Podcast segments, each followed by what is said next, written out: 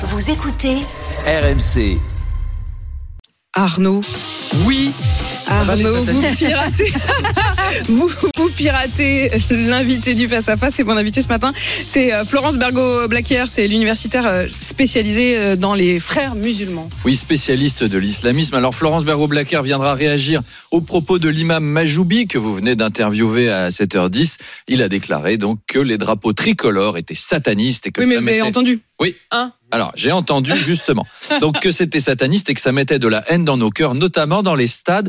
Alors que bon, les drapeaux qu'on voit le plus dans les stades, c'est pas les tricolores, hein. c'est les Algériens et les Bretons. C'est-à-dire, tu vas au match Venezuela-Japon, 45 drapeaux algériens. Concert de Metallica au Stade de France, des drapeaux bretons. Mylène Farmer, des drapeaux bretons. Trian et Nolwenn Leroy, des drapeaux algériens, parce que les Bretons, ils sont au concert de Cheb Mami avec leurs drapeaux. Bref.